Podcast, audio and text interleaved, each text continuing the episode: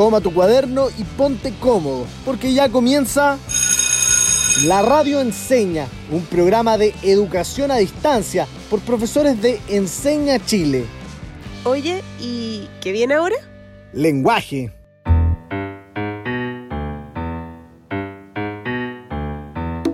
Hola familias y estudiantes, sean muy bienvenidos a este tercer capítulo de La Radio Enseña Lenguaje. Soy Pepi Tenorio y hoy me acompaña mi amiga y profesora de Enseña Chile, Mónica. ¿Cómo estás, Mónica? Hola Pepi, estoy muy bien y con mucho ánimo para comenzar otro programa. Hoy traemos muchas novedades, pero antes de contarles más, recuerden que nos pueden seguir en nuestro Instagram, arroba la radio con N en vez de ñ. Estaremos leyendo sus respuestas y comentarios semana a semana. Y ahora sí que estamos listas. Para comenzar, estos son los titulares del día de hoy. ¡Vamos! En el capítulo de hoy hablaremos sobre la posverdad. ¿Qué significa realmente este término? ¿Cómo puedo encontrar una fuente confiable? ¿Y es todo lo que leo en las redes sociales verdad? Preparen su lápiz y papel, siéntense cómodos porque este tercer capítulo está por comenzar. Bienvenidos a la radio enseña lenguaje.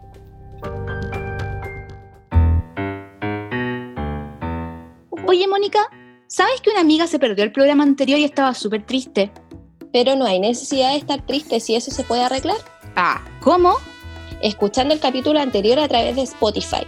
Solo debe buscar la radio enseña en la aplicación y va a poder escuchar todos los capítulos anteriores. ¡Ah, genial! Así va a poder enterarse que el capítulo anterior comprendimos por qué las tecnologías de la información han revolucionado el mundo y por qué en esta pandemia han sido más importantes que nunca. ¿Te acuerdas?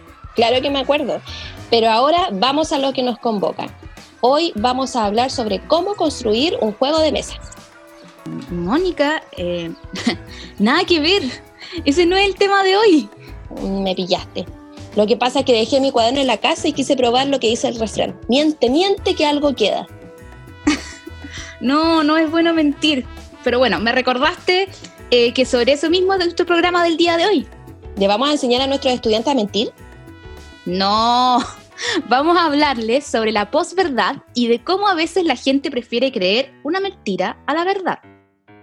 Es difícil saber eso porque hay gente que miente súper bien.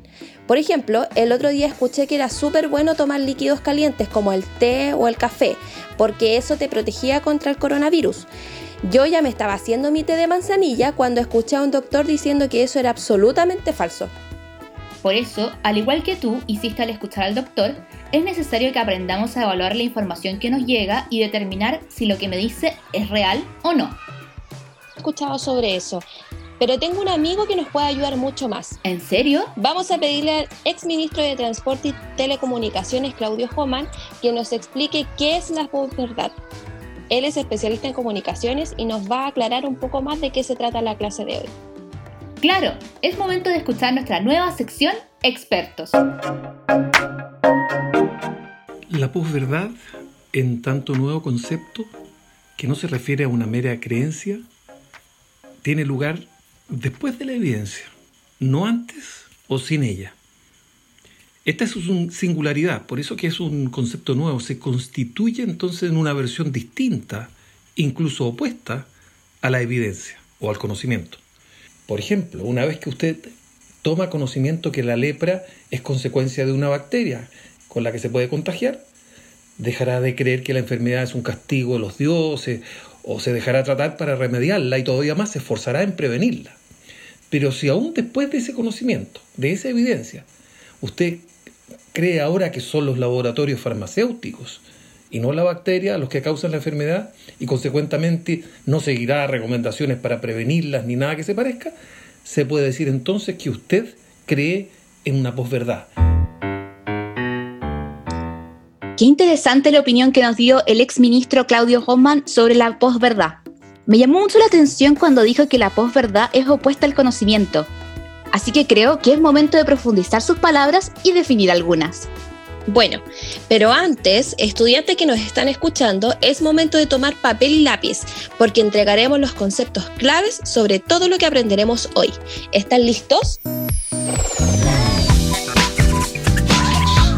Los conceptos claves son posverdad, fake news, información, fuentes y opinión pública. Vamos a repetirlos. Posverdad, noticias falsas, información, fuentes y opinión pública. Ya, Mónica, ahora sí. La posverdad es un concepto bastante novedoso y quizás muy pocas veces hemos escuchado. Sin embargo, está más presente que nunca. Es cierto. En el año 2017, la Universidad de Oxford escogió posverdad como la palabra del año y definió que ésta se produce cuando los hechos objetivos tienen menos influencia en la opinión pública que aquellos que apelan a la emoción y a las creencias personales. A ver, mm, déjame ver si entendí. La posverdad se da cuando las personas creen más en aquello que los liga emocionalmente y que no necesariamente es real o verdad, que algo que es posible demostrar directamente con hechos. Al final son decisiones estratégicas que toman individuos o grupos de personas que procuran manipular a la opinión pública, pretenden engañar o confundir. Exactamente. Déjame darte un ejemplo. Un día tienes mucha hambre, vas a la cocina para comer algo y te encuentras un yogurt. Lo revisas bien y te das cuenta que lleva muchos días ahí. Pero lo miras y te parece que está bueno, además tienes mucha hambre, entonces te lo tomas y te hace mal, porque obvio, estaba vencido. Ignoraste la información que tenías, la fecha de vencimiento, porque te ganó el hambre, tu emoción en ese momento. Claro, la posverdad funciona de la misma manera. Hay veces en que tienes una información basada en evidencia que decides ignorar porque emocionalmente decides creer otra cosa. Se relativiza la veracidad de las cosas, se banalizan los datos objetivos y se superpone el relato emotivo. Sabes que estuve averiguando sobre este tema y hay algo que me llamó la atención sobre la posverdad. ¿A qué te refieres? ¿Tú conoces a Donald Trump? Obvio que sí, es el presidente de Estados Unidos. bueno, él estaba en campaña para ser electo el año 2016. Su equipo contrató al equipo de Cambridge Analytica, una compañía privada que trabajaba con grandes bases de datos obtenidas de diferentes medios como Facebook, para entender cuáles eran las creencias de las personas, sus miedos y esperanzas, y así crear una estrategia electoral que buscaba manipular las emociones de los votantes. Y así se utilizaron todas las TICs, todos los medios de comunicación de los que hablamos la clase pasada, para tratar de convencer a la gente que votara por él. Es increíble lo que me estás contando, pero pienso que todos los candidatos cuando hacen campaña tratan de apelar a las mismas cosas cuando hay elecciones. Sí, pero hubo algo en esas candidaturas que cambió la historia. Se contabilizaron más de 200 informaciones falsas en las intervenciones y discursos que dieron los candidatos. El 79% de ellas fueron atribuidas a Donald Trump. Eran tantas que una semana antes de la elección, Univision Noticias, un canal de televisión, informó que por cada información falsa que daba Hillary Clinton, la otra candidata, Trump decía cuatro. Ahora queremos escuchar qué es lo que ustedes saben sobre la posverdad y las fake news. Su opinión nos importa y es por eso que los vamos a escuchar en nuestra sección Que levante la mano. Comenzamos con Carla Pinto, estudiante del Colegio Chilean Eagles de la Florida, quien nos cuenta todos los tips que ella usa para verificar si una noticia es real o no. Bueno, yo me fijo si cumple con el formato de toda noticia, es decir, la fecha, el titular, el cuerpo, entre otras. También me fijo en la fuente de información y chequeo si la fuente es real o no. Y también busco la noticia en internet o algo parecido para verificar si la noticia es real o no. Brian Vigorena, estudiante de tercer año medio, cuenta que desconfía de las noticias que no están redactadas en un formato correcto. Eh, para saber si una noticia es falsa, me fijo como en cómo está escrita, ya que toda noticia tiene un formato. Y en lo más importante yo creo que me fijo en, en si dice de dónde viene la fuente, pues, o sea, de dónde sacó la información y si no, me resulta como medio raro. Ya así sé si una noticia falsa. Muchas gracias a todos los estudiantes que nos enviaron sus comentarios. Sus opiniones eran muy aceptadas sobre cómo debemos utilizar la información que recibimos. Les recomendamos que ustedes también pueden escribirnos a través de nuestro Instagram, arroba la radio y ahora, Mónica, vamos a ahondar justamente en el tema que mencionan nuestros estudiantes, las fake news o noticias falseadas. Sí, vamos a ir paso a paso para que no nos perdamos. así que anotaremos en nuestro cuaderno cuáles son sus características. Todos los que nos están escuchando, es momento de tomar papel y lápiz. ¿Están listos? Bueno, Pepi, ahora sí estamos listas para comenzar. ¿Le cuentas a nuestros estudiantes qué significa fake news? Claro, la traducción justo la tengo acá. Significa en español noticias falseadas. Este tipo de noticias presentan hechos falsos como si fueran reales. Esto es muy preocupante, porque las noticias falseadas se pueden expandir muy rápido. Sí, acá en mi cuaderno tengo incluso un dato. Dame un segundo. Un equipo de investigadores del MIT, una de las universidades más importantes de Estados Unidos, ha podido confirmar científicamente que las noticias falsas se extienden muchísimo más rápido que las verdaderas. Esto se debe a que las fake news tienen un 70% más de probabilidades de ser replicadas, volviéndose incluso muchas veces virales. ¿Con virales nos referimos al coronavirus? No, aunque actúan de la misma forma porque se propagan rápidamente. Tienen más probabilidades de ser replicadas porque como no necesitan contraste con evidencia, son más rápidas de publicar y compartir. Además, son llamativas, apelan al emocional y buscan impactar. En realidad, cualquiera que tenga redes sociales puede crearlas. A mí me pareció curioso de ese estudio es que decía que las noticias falsas se replicaban rápidamente incluso a pesar de que las personas que habitualmente difunden rumores falsos tenían mucho menos seguidores que aquellos que en su mayoría dijeron la verdad. Algo que podría haber reducido su poder de promoción de fake news. Claro. Y eso es bien extraño que al tratarse de contenido falso llega a tantas personas. Sí, la Federación Internacional de Periodistas explicó que existen dos razones por qué las fake news se divulgan. La primera es que ha cambiado la forma en que nos comunicamos.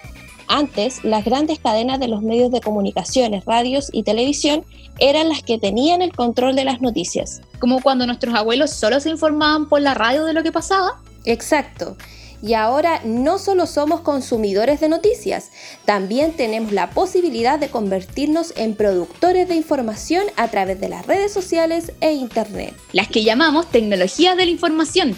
Y hablamos de eso la semana pasada en la radio Enseña Lenguaje. Si se lo perdieron, lo pueden encontrar en Spotify. Exactamente. Ahora, Volviendo al contenido, la segunda razón son los llamados algoritmos de Internet y las redes sociales. Los algoritmos generan un círculo que filtra la información que recibimos según nuestras preferencias y las de nuestros contactos. Ah, por eso es que a mi Facebook me recomienda comentarios de algunos de mis amigos, pero no de todos los que tengo. Claro. Bueno, tampoco tengo tantos. claro, porque Facebook busca conectarte con las personas que tengan gustos similares para que les des me gusta, por eso, cuando alguien te diga lo publiqué en Facebook y a todo el mundo le gustó, puedes responder no a todo el mundo, sino que a todo tu mundo. Ah, y por eso las fake news se mezclan con el tema de la posverdad, porque crean una verdad a medias. Exactamente. Igual el problema es que las redes sociales publican todo tipo de información a toda velocidad y es difícil corroborar lo que dice lo que dicen ellas. Ahora, hay algunas soluciones que se han creado para resolver esto.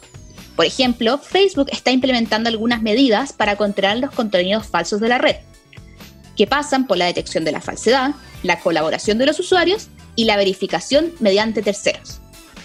Y hace pocos días WhatsApp anunció que haría algo similar para detener las noticias falsas sobre el coronavirus. Ah, lo vi en la noticia. Sí. Aprovechemos de preguntarle a nuestros estudiantes. ¿Qué peligros crees que conlleva caer en una noticia falsa? Respóndenos en nuestro Instagram, arroba la radio con N, no con ñ. Tengo una idea. ¿Por qué no hacemos un chequeo sobre las noticias falsas del COVID-19? ¡Uy, qué buena idea! Genial. Voy con la primera entonces. Eh, hace unos días salió un reportaje de 2015 de la televisión italiana en la que se decía que China estaba desarrollando el coronavirus en laboratorios para enfermar a la sociedad. Bueno, la noticia es un fake news porque el reportaje original es en realidad sobre un estudio que se estaba haciendo del virus. Incluso, la Organización Mundial de la Salud explicó que los coronavirus son enfermedades que se transmiten de los animales a los humanos.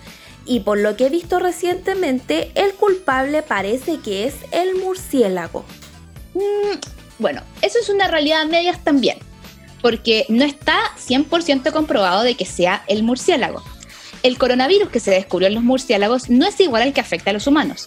Por eso, algunos científicos creen que el verdadero culpable es el pangolín, una especie de oso hormiguero con escamas, que se usa en la medicina tradicional china, aunque todavía está siendo estudiado por los científicos esto. Oye, ¿y eso de que van a lanzar un líquido desinfectante desde un helicóptero? ¿Lo escuchaste? ¡Ay, es falso! Ese es otro ejemplo de noticias falsas. Hasta donde se sabe, el coronavirus no anda en el aire, por lo que no es necesario desinfectar el cielo. ¡Wow! O sea que eso de las noticias falsas es largo. Claro.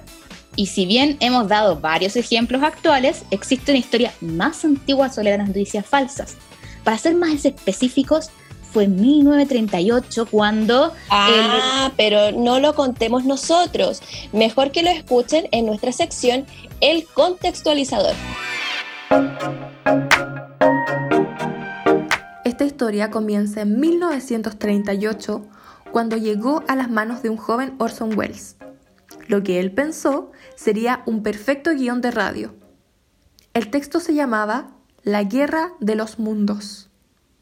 La historia era sobre unos extraterrestres que llegaban a la Tierra para conquistar la humanidad.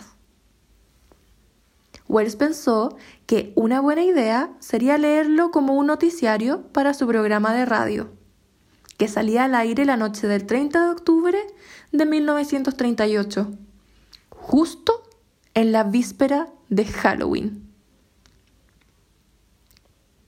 La retransmisión duró una hora y en solo tres ocasiones se explicó que era una obra de ficción, al inicio, a la mitad y al final. El mito cuenta que Wells, los actores contratados y los montajes sonoros fueron tan verosímiles que a los minutos de que empezasen a simular el supuesto ataque, las calles del país se llenaron de masas histéricas. Personas en las calles, gente comprando comida, la policía colapsada. Mmm, me suena familiar. Ya, pero volviendo a la historia. Todo esto fue porque la gente no oyó esos avisos y escuchó el programa sin saber que era falso. Los diarios del 31 de octubre, o sea, al otro día de la transmisión, tuvieron titulares como Falso boletín de guerra difunde el terror por todo el país. Obra radiofónica aterroriza a la nación. Oyentes de radio entran en pánico, confunden un drama bélico con una crónica real. Esto me recuerda a las fake news, especialmente en el hecho de que la noticia se propagó sin que nadie verificara si la información era real. En todo caso, no podríamos decir 100% que era una fake news, porque la intención no era engañar, fue un malentendido. ¡Wow! ¡Qué impresionante todo lo que pasó por un programa de radio! Increíble. Hemos aprendido qué son las noticias falseadas o fake news. Ahora invitamos a nuestros estudiantes a responder la siguiente pregunta. ¿Cómo podemos reconocer una fuente verdadera para evitar así un escenario como el que acabamos de escuchar? Esperamos sus respuestas a través de nuestro Instagram, arroba la radioencena. Uy, me gusta ese tema. Pero antes vamos a una pausa que nos ayuda a relajarnos. ¿Te parece? Me parece. Vamos a escuchar Don't Start Now de Dualipa y volvemos con la radio enseña.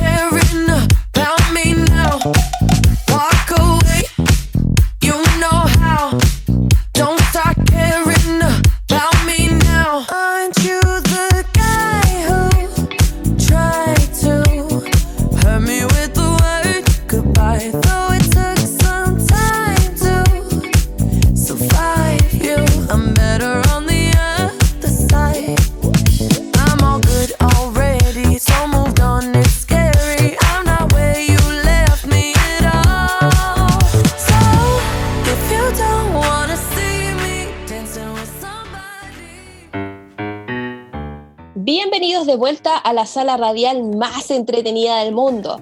Aquí continuamos con nuestro programa de lenguaje en Radio Enseña. Oye, Mónica, creo que llegó el momento de contarles a nuestros estudiantes los pasos para darnos cuenta si una cosa es una noticia o una información falsa. Buena idea. Quizás esta guía no sea perfecta, pero al menos nos va a ayudar a analizar si lo que están diciendo es creíble o no. Si ustedes tienen otro tip, escríbanos su sugerencia en nuestro Instagram, arroba la radio con N de noticia. Perfecto. Vamos a ver cómo hacerlo por paso, así que necesitamos que los vayan anotando en su cuaderno.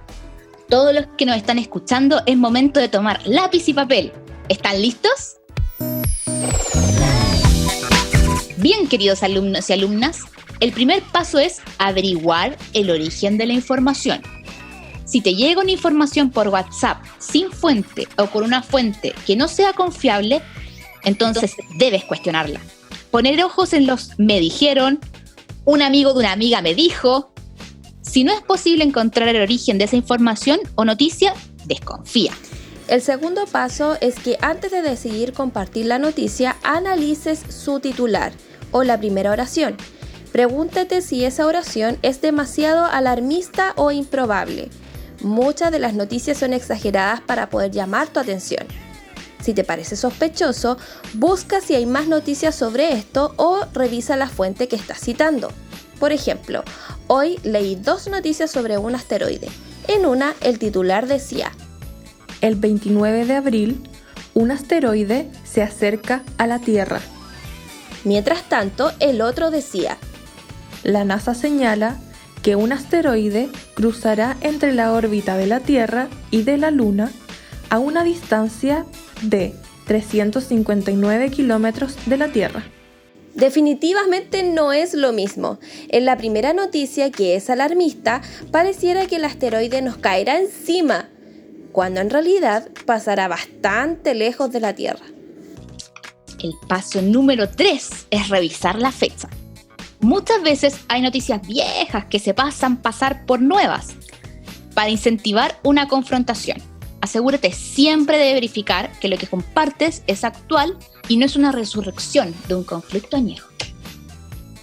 El cuarto paso es darte el tiempo de leer la noticia completa. Por lo general solo nos damos el tiempo de leer el título y nos quedamos con eso. A veces los titulares juegan con las palabras y la información para llamar nuestra atención. Pero cuando leemos la noticia completa, entendemos que en realidad sucedió algo completamente distinto. Por último, revisa fuentes adicionales. A pesar de que la noticia o información que te compartieron parezca súper real y que cumpla con todos los pasos anteriores, debes revisar con otras fuentes que estén hablando de ella y que esas fuentes sean confiables como diarios o sitios del gobierno. Para esto tienes que aplicar los mismos pasos que ya les hemos compartido. Trata siempre de corroborar y contrastar la información que recibes. Son varios pasos, ¿verdad? Pues bien, a todos nos ha tocado realizarlos sin darnos cuenta en estos últimos días gracias a la sobreinformación que existe sobre el COVID-19. Tienes razón, Moni. Nos han bombardeado por todos lados con información verdadera y falsa sobre el coronavirus. ¿Viste? En este caso, es muy peligroso que se divulgue información falsa y todos somos responsables de ello. Si yo digo algo falso, puedo provocar que alguien deje de resguardarse contra el virus y esa persona podría exponerse a sí misma o a muchas otras personas a un verdadero peligro. Es un tema muy delicado. Es cierto. Por eso si alguien te dice que el ministro de Salud o la Organización Mundial de la Salud dijo algo sobre el virus, según los pasos que acabamos de ver, ¿qué es lo que tú deberías hacer?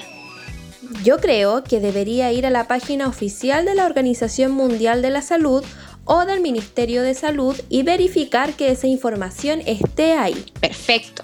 Espero que a ustedes, nuestros queridos alumnos y alumnas, les haya quedado tan claro como a nosotras.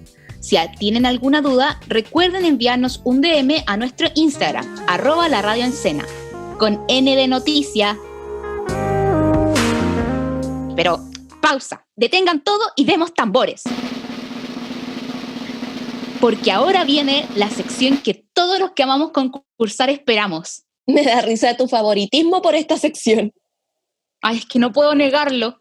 Además de que me permite jugar, da el espacio para que nuestros estudiantes demuestren lo que hoy aprendieron. Y eso es muy emocionante. Claro que sí, Pepi. Entonces, no esperemos más, que ahora comienza... Bienvenidos a esta sección donde ustedes demuestran qué aprendieron en este programa. Pero primero las instrucciones. Les haremos dos preguntas con alternativas donde solo una es la correcta. Tendrán 15 segundos para responder una vez dicha la pregunta. ¿Listos? ¡Vamos! Primera pregunta. Cada 100 años se reduce un 50% la población mundial gracias a las pandemias. Como averiguó CCL, todo comenzó en 1720 en Marsella, Francia, y continuó cada 100 años hasta el coronavirus en 2020. ¿Qué es lo primero que se debería hacer para saber si la noticia es cierta? Alternativa A, averiguar si existe el pueblo de Marsella en Francia. Alternativa B, confirmar si la noticia es actual. Letra C, buscar características de las pandemias. Y letra D, investigar si existe el medio CLL y qué tipo de noticias exhibe.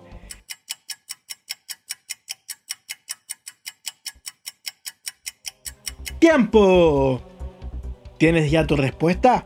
Vamos a corregir entonces porque la respuesta correcta es la letra D. Investigar si existe el medio CLL y qué tipo de noticias exhibe. Eso es lo más rápido que puedes hacer.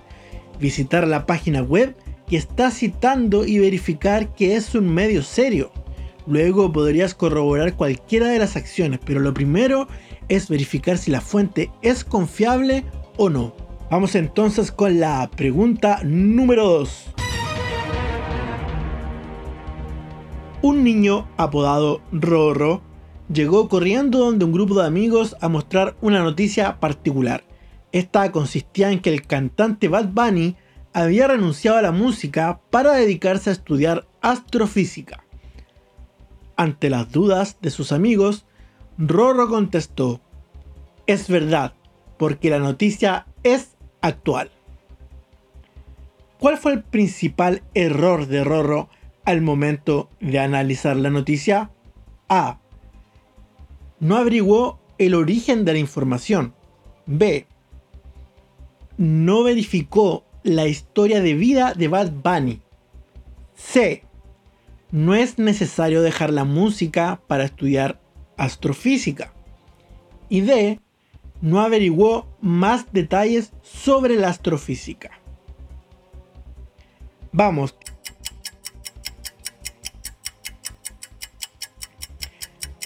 Tiempo. Vamos a corregir. La respuesta correcta es la letra A que no averiguó el origen de la información. Lo primero que hay que hacer es verificar de dónde viene la información y si es confiable o no. Muchas gracias a todos los que respondieron y jugaron con nosotros. Ahora volvemos con Mónica y Pepi. Uf, hoy aprendimos mucho. Bueno, en síntesis, primero vimos qué significaba posverdad cuál era su alcance y sus consecuencias. Luego analizamos los riesgos de las fake news y evaluamos qué debe tener una fuente para ser confiable. Uf, ya pasó media hora y con eso llegamos al fin de nuestro programa. Se me pasó volando. A mí también. Esperamos que hayan disfrutado con nosotros este programa. Recuerden que nos pueden contactar por Instagram, arroba la radio con N, no con ñ. Los esperamos entonces la próxima semana con más historias sobre el lenguaje y la comunicación. Un abrazo para todos. Recuerden quedarse en casa y cuidarse. Nos vemos. Termina la clase y parte el recreo. Descansa. Nos vemos mañana a esta misma hora en la radio Enseña.